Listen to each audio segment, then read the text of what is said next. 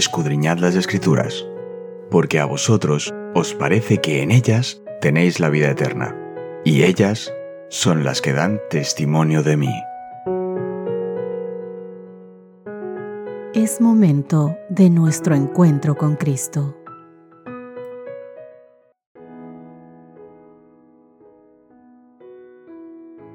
Hola, ¿qué tal queridos amigos? Qué gusto poder saludarlos en este lunes 4 de septiembre. Que tengáis todos vosotros un gran día. Espero de todo corazón que el Señor esté contigo en este inicio de semana laboral y que todos los problemas, miedos o quizás rencillas que puedas tener en tu trabajo puedas ponerlos a los pies de Dios para que Él te ayude con todos si por si acaso estás teniendo un día difícil, compañeros con los que no te gusta trabajar, un jefe que quizás no está portándose muy bien contigo, deseo de todo corazón que Dios esté en medio de esa situación y te ayude a lidiarla y a solucionarla. Hoy continuamos con nuestro tema, un tema exquisito para esta semana que sigue siendo para ayuda de nuestros hogares, el día de hoy es consejos para los padres. Recordemos que ayer estábamos viendo los consejos para los hijos y en esta ocasión nos toca a nosotros como padres. Repasemos nuestro texto base que está en Efesios capítulo 6 verso 9 y dice, y ustedes, amos, hagan con ellos lo mismo. Dejen las amenazas, sabiendo que el Señor de ellos y de ustedes está en el cielo y no hace acepción de personas. Vamos a ver hoy los textos de Efesios capítulo 6 verso 4 y de Colosenses capítulo 3 verso 21. Veamos qué ofrece, qué motivación ofrece Colosenses capítulo 3 verso 21 para evitar irritar a los hijos. Comencemos con lo que nos dice Efesios. Efesios 6 4. Y vosotros padres no provoquéis a ir a vuestros hijos sino criadlos en disciplina y amonestación del Señor. Colosenses capítulo 3 verso 21 Padres, no exasperéis a vuestros hijos, para que no se desalienten. Queridos amigos, Sirácides, un documento judío disponible en la época de Pablo, aconseja a los padres acerca del trato con los hijos. El que ama a su hijo no le escatima los azotes. ¿Quieres mimar a tu hijo? Un día te hará temblar, juguetea con él y te causará tristeza. Educa bien a tu hijo, lábralo, o si no, su mala conducta se volverá en tu contra. Eso es lo que dice Sirácides. El consejo de Pablo tiene un tono muy diferente, queridos. En primer lugar, dirige un mandato negativo a los padres. No irriten a sus hijos seguido de uno positivo. Criadlos en disciplina y amonestación del Señor. Efesios 6, verso 4. En los días de Pablo, el padre tenía poder legal absoluto sobre sus hijos y se los consideraba propiedad de él. Los padres tenían derechos a infligir castigos violentos a sus hijos, incluso la muerte. De hecho, en algunos aspectos el poder de un padre sobre sus hijos excedía la autoridad de un amo sobre sus esclavos.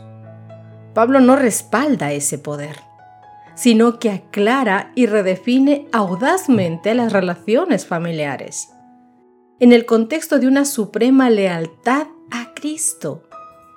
Pablo, mis queridos amigos, invita a los padres cristianos a repensar su uso del poder ya que si los padres irritan a los hijos, estos no estarán bien posicionados para aceptar la disciplina y la amonestación del Señor. Como ves, querido amigo, el mundo siempre ha tergiversado ciertas partes de la Biblia, pero Pablo lo que está queriendo hacer con los efesios de ese tiempo y con nosotros ahora es que veamos verdaderamente cuál es el consejo de Dios para que nuestros hogares sean hogares felices padres y madres en el hogar deben representar, debemos representar el carácter de Dios. Hemos de requerir obediencia no con una tormenta de palabras, sino con una forma bondadosa y amante. Seamos amables en el hogar, Debemos restringir cada palabra que pudiera despertar una mala reacción. La orden divina es, padres, no provoquéis a ir a vuestros hijos. En la palabra de Dios no se autoriza la severidad paternal ni la opresión, así como tampoco la desobediencia filial. En la vida familiar y en el gobierno de las naciones, la ley de Dios fluye de un corazón infinito de amor. Aunque en el contexto de esta lección se trata sobre los padres e hijos, ¿qué principio, querido amigo y amiga, puedes extraer de estos textos que deberían impactar en nuestra forma de tratar a todas las demás personas. Mis queridos amigos, vivimos en una época en la que quizás se les ha dado mucha soltura a los hijos. Obviamente tampoco podemos estar en el lado de los tiempos de los efesios en los que los padres incluso podían matar a sus hijos y nadie podía decir absolutamente nada porque el poder iba mucho más allá de los padres sobre los hijos. Lo que el Señor nos está diciendo es que criemos a nuestros pequeños en amor, en el temor de Dios, que seamos sus mejores testimonios dentro de su casa, que no seamos esos cristianos que en la iglesia parecemos intachables, muy buenos y pacientes, y en el hogar severos, duros, groseros. No seamos así, demos un buen testimonio a nuestros hijos fuera y dentro de nuestro hogar. Que ellos puedan ver un ejemplo en cada uno de nosotros, en el amor que se tiene su padre y su madre, en el respeto que hay dentro de la casa, para incluso con respeto imponer normas. Porque dentro de la casa debe haber normas, normas que se deben respetar. Y no estamos diciendo que no se debe castigar a los hijos, se debe castigarlos en amor, no irracionalmente, no incomprensiblemente. Los niños deben entender, los jóvenes deben entender y razonar, entender por qué están siendo castigados, darse cuenta de su error y con misericordia aprender a ayudarlos a que puedan entrar en razón. Un padre cristiano es el lazo de unión de su familia, el que los reúne ante el trono de Dios.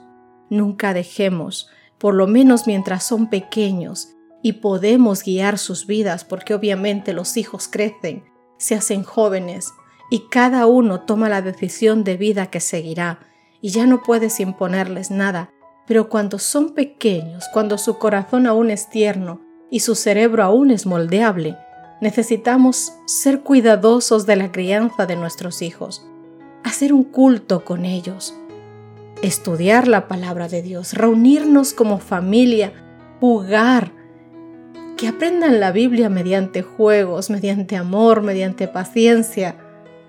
Instruyamos a nuestros niños cuando son pequeños en el amor y la palabra de Dios. Y mientras vayan creciendo, seguir inventando cosas dentro de la casa para poder hablar de la palabra de Dios. Y cuando ya son jóvenes, poder escuchar los criterios que ellos tienen, entablar conversaciones de tal o cual cuestión que hayamos visto en la iglesia, en su casa o cómo Dios nos ha ayudado en ese día. Hagamos que los hijos sean partícipes de las bendiciones que Dios nos da, de los milagros que día a día vivimos y recibimos. No perdamos el dominio, el temperamento, la temperancia delante de ellos. Arreglemos los problemas del hogar con amor, dando siempre en todo momento testimonio a nuestros hijos y no les hagamos partícipes de cosas que no son necesarios que participen. Hay muchas madres que ponen a los hijos en contra de los padres, haciéndoles parte de sus problemas conyugales. Y de la otra parte también lo hacen. Los niños no tienen necesidad de pasar por eso, llenándoles su corazón de cosas que a ellos ni entienden ni les conviene saber todavía, creando así un dolor, un rencor contra el padre o la madre por cosas que ellos ni siquiera entienden. Pidamos a Dios que nos dé sabiduría para como padres tener un hogar, moldear un hogar, queridos, no somos perfectos, pero si vamos a los pies de Dios, pidiendo en oración que el Señor nos guíe, podremos cada uno de nosotros hacer lo mejor posible como padres, enseñados por Cristo para poder solucionar los problemas del hogar y de los propios hijos y de los cónyuges. Por eso es que debemos cultivar el más tierno afecto entre los esposos, entre los padres, entre los hermanos. Debiéramos evitar toda palabra impetuosa y ni siquiera se debería notar la apariencia de falta de amor entre unos y otros. Los hijos han de respetar y han de reverenciar a sus padres y los padres han de manifestar paciencia, bondad y cariño ante sus hijos. Ah, queridos amigos, cada uno debiéramos hacer todo lo que está de nuestra parte para complacer y hacer dichosos a los miembros de nuestro círculo familiar. Que el Señor nos dé sabiduría a cada uno de nosotros. Que Dios nos ayude a ser buenos padres, de manera que cuando el Señor venga y nos pregunte por nuestros hijos, podamos pararnos frente a Él y decir que hicimos todo lo que estuvo en nuestras manos.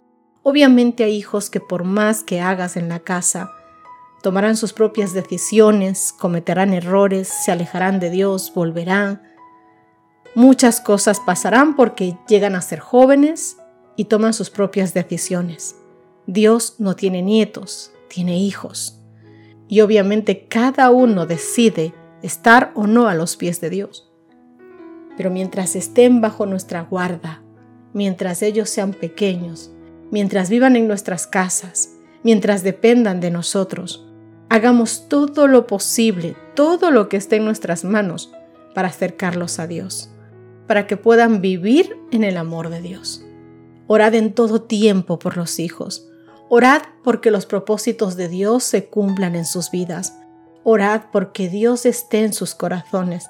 Orad porque sean hombres y mujeres conforme a la bendición de Dios conforme al corazón de Dios. ¿Qué te parece si terminamos nuestro estudio de hoy con una oración?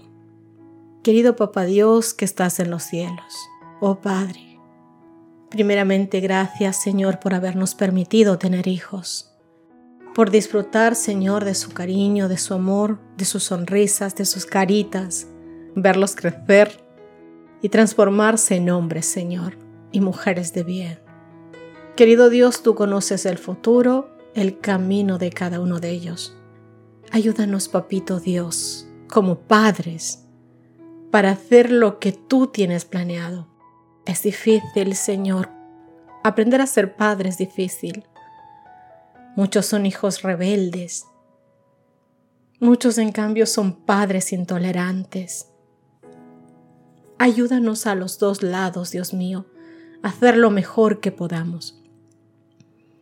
Como padres pone en nosotros sabiduría, danos inteligencia para saber gobernar la vida de nuestros hijos mientras están en nuestros hogares. Ayúdanos, Señor, a llevarlos hacia ti en todo momento.